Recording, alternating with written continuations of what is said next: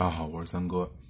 那么今天呢，咱们就不来聊这些政策，咱们聊聊就是买房子。平常有个很有意思一个现象，是吧？就是大家看你在生活中，你的朋友、同事或者你的亲戚，他们买房子，呃，你发现这个人在平常生活中，他们买别的东西都怎么说，都特别追求一些品牌，比如说买鞋子啊，买衣服，买电子产品，比如手机、电脑，是吧？或者出去旅游，或者去哪个商场逛，他们都非常追求这种品牌。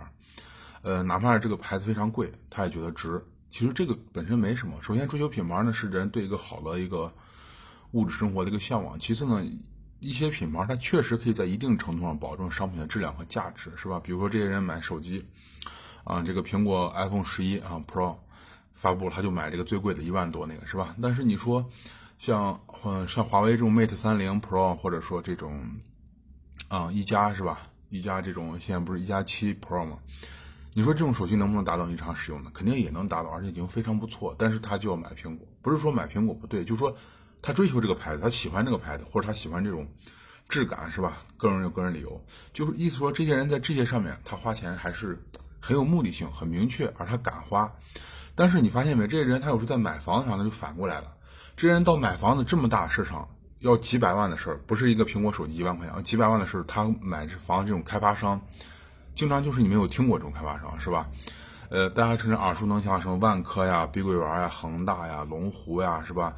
呃，等等等等，融创呀这种，那么是个人就能想起来的名字。但是等你和这些人一聊天，你发现他啊，他最近买房子，你一聊，他说那开发商你根本就没有听过，而且你你最后一查的话是那种很小开发商。但是你给他如果说的话，你建议他不要买这种小开发商是吧？那么每个人都会有，或者说大部分都会这种理由，他就说，呃。这个房子是用来住的，你不用管它什么牌子，是吧？反正小开发商它还便宜，我这个性价比更高，是吧？或者说呢，那我现在就这么多钱，呃，我是标准的刚需，我买了以后只是住，等以后置换了，我有钱了，经济条件好了，我再换好开发商，是吧？其实好开发商和大开发商肯定有区别，尤其是在咱们这个房地产市场，呃，说句。比较那个什么的话吧，确实是不怎么完善，是吧？所以说咱们只能尽量避免去掉到坑里面啊，只能尽量避免。那么有人会说小开发商他不会烂尾，因为现在有地方政府会兜底，是吧？那么烂尾是什么呢？大家都知道，那么就是开发商的资金周转不过来，资金链断了，是吧？资金链断了。那因为现在大家都知道，呃，就是说你不管哪个城市开发商，你楼盘的话，你去卖楼，你必须拿到预售证，有一有，比如说你 A 号楼。或者一号楼，你拿到一号楼的预售证，你才能卖，拿不到你 OK，你卖不了，是吧？那么很多人说这个呢，基本上就把这个呃段位的这个可能性给给杜绝掉了，是吧？给杜绝掉了。那么咱们先说一下这个预售制度它大概是怎么回事，就是说，呃，你怎么样才能把预售证开到那个开发商？那么开发商他肯定要开一大堆证明，大家知道咱们这个东西很麻烦，是吧？其中呢就要有一个预售款的一个监管协议，一个专用账户的开户证明。那么什么叫预售款呢？那预售款呢，它就是一个房地开发商啊，他要给房子买单。那其中就包含购房者会支付的所有款项，你当然包括你的这个呃定金啊、你的首付呀、你的预付呀、你的什么这那，包括你按揭贷款是吧？那么然后这笔这笔钱呢，他他开发商不能拿到，他会受到一些监管部门，比如说房管部门呀，比如说开户银行一些监管啊，是吧？然后根据你这个工程的进度，你工程到多少了，银行或者这个监管部门给你开发商拨多少钱，就是这样保证你这个不会出现烂尾，是吧？那么，如果大家按这个制度来听的话，会感觉这个制度很完美，是吧？很完美。然后呢，呃，那个建筑队呢也不用担心会收不到工钱，然后呢会很快把房子盖起来，那么也不会出现什么烂尾楼，对吧？但是大家忘了，就是说，小开发商他缺钱啊，他缺钱。就是说，你你咋能知道这些拨下来的预售款是不是真的用在了后续的楼这个房屋建设上呢？对吧？大家想，如果真的有监管真的很严很严，就是特别严的话，那我想大家在每一个人所在城市里面，你就不会看到烂尾楼。那请问这些烂尾楼是怎么出现的？而且这些烂尾楼有的还就是拿到了预售证了，是吧？那么小开发商他呢？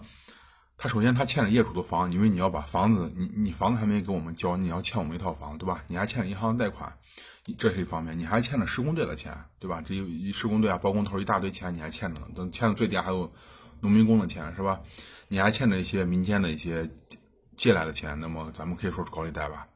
比如说，他欠了一堆钱，一这个资金如果是活的还好说，就像水一样，这个是活水就没有事，它不会臭。一旦这个水停止就麻烦了，就是资金一旦周转周转不过来，那么你想，呃，大家想，如果你是这个小开发商，你的资金现在周转不过来，你想刚才欠钱那么多人，你会优先选择谁的利益？你肯定不会选择这个业主啊，那肯定不会选择，对吧？这边虽然这个话不好听，那么就是说多方博弈，开发商呢肯定会先得罪那个势单。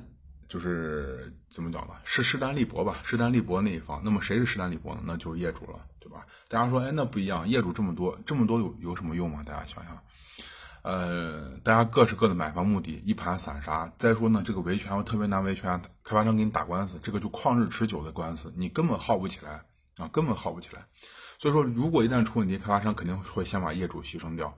那么我可能会先，呃，给这个。比如说给民间高利贷还一部分啊，给银行还一点点，然后给施工方还一点点，那么最后才会考虑到业主欠业主的这套房，大家明白吧？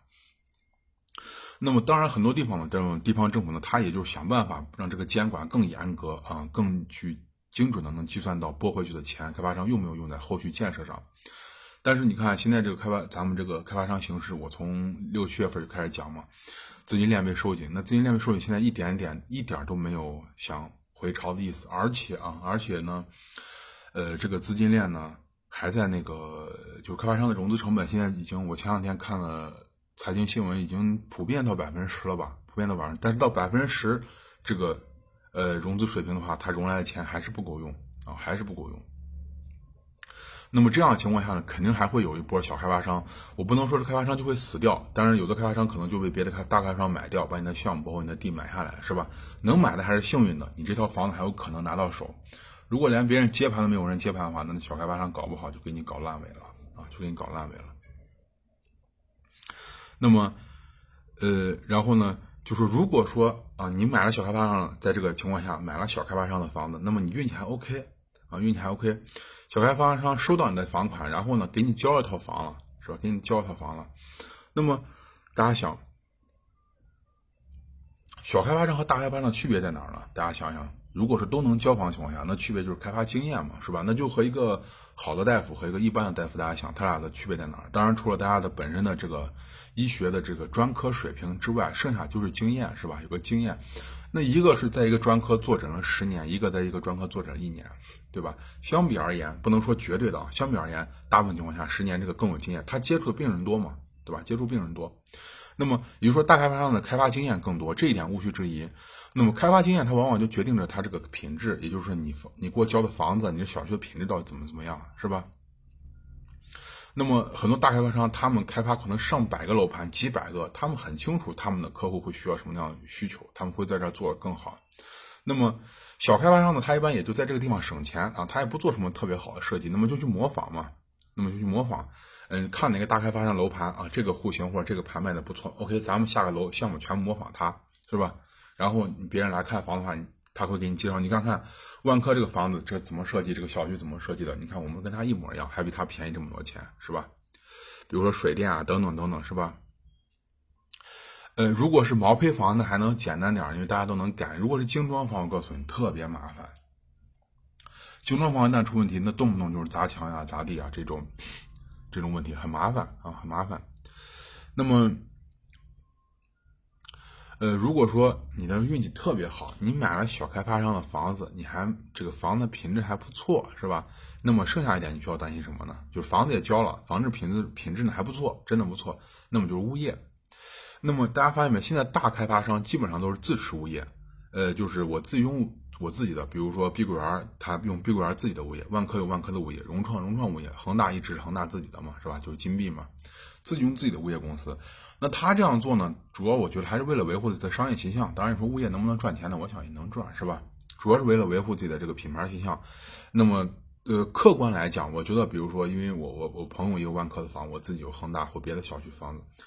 呃，如果不吹毛求疵来讲，我觉得这些物业还是比较负责的，像万科呀、恒大还是可以的啊。那碧桂园我不太了解，我就不说了，还还是比较可以的。那么，比如说安保呀，比如说临时来的人登记啊，比如说园区的修理啊，有时候甚至。呃，家里面有老人，身体不舒服，但是年轻人没在家，打电话的话，我也见过，就是物业来把这个敲门嘛，小爷敲门。那么就是说这些品质呢，大开发商、物业他都有，但是小开发商呢怎么办呢？他呢就会他自己没有这个物业公司嘛，他就会去，比如说第三方物业啊来入驻进来，是吧？来入驻进来。那么，但是你要知道，这个大开发商他一般会在财政上，也不能叫财政吧，会在这个资金上啊去补贴一下自己的物业，去补贴一下自己的物业，因为呃有一些物业，比如说我现在这个小区吧，它有一些物业费确实和现新新小区比已经低很多了，我也不知道这个物业是怎么维持的，所以说。那么我经过查了以后呢，确实有些大开发商在补贴自己的物业，但是补贴具体的幅度多少呢？这个数据还没有查到啊，还没有查到。就是说，你即便是大开发商，对吧？你总要涉及一些具体的运营问题。你你你想，你交了一块二的物业费，你想要三块四块那种物业管理，是吧？很难很难。就是说，大家想，如果小开发商的这个楼盘它的入住率不高。那物业公司拿的物业费也不会也不会高啊，它是按人头收费的嘛，这大家都知道嘛。你你你你家多大面积，一一个平方一块二、一块五、两块、三块，是吧？按这个收，那他收不上来物业费第一，那你想他维护的是整个园区的这个物业的一个怎么说呢？一个质量，整个园区质量，那你想他能给你维护好吗？对吧？但是大开发商他为了自己的招牌，或者说咱们在说的现在，他为了自己这个品牌能让更多人来买，是吧？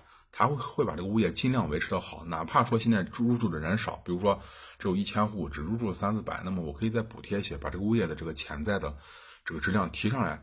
他提上来说说现实点，他也是为了他自己。那别人来看房子，哎呀，这个物业不错，是吧？来住进来，业主也说物业好，OK，我把房子买了，是吧？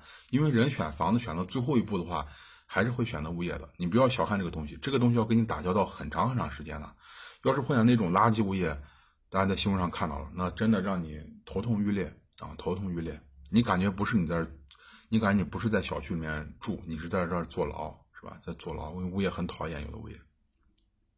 所以说，小开发商他即使请了大物业或者请了第三方物业的话，它的效果也没有大家想象的那么好，对吧？也没有那么好。而且呢，我这还说的好情况，他请的是大物业，比如说请的是万科的，请的融创的，也可以让人家物业进来做。但是更多的时候，你会发现小开发商那些物业公司，你连听都没听过。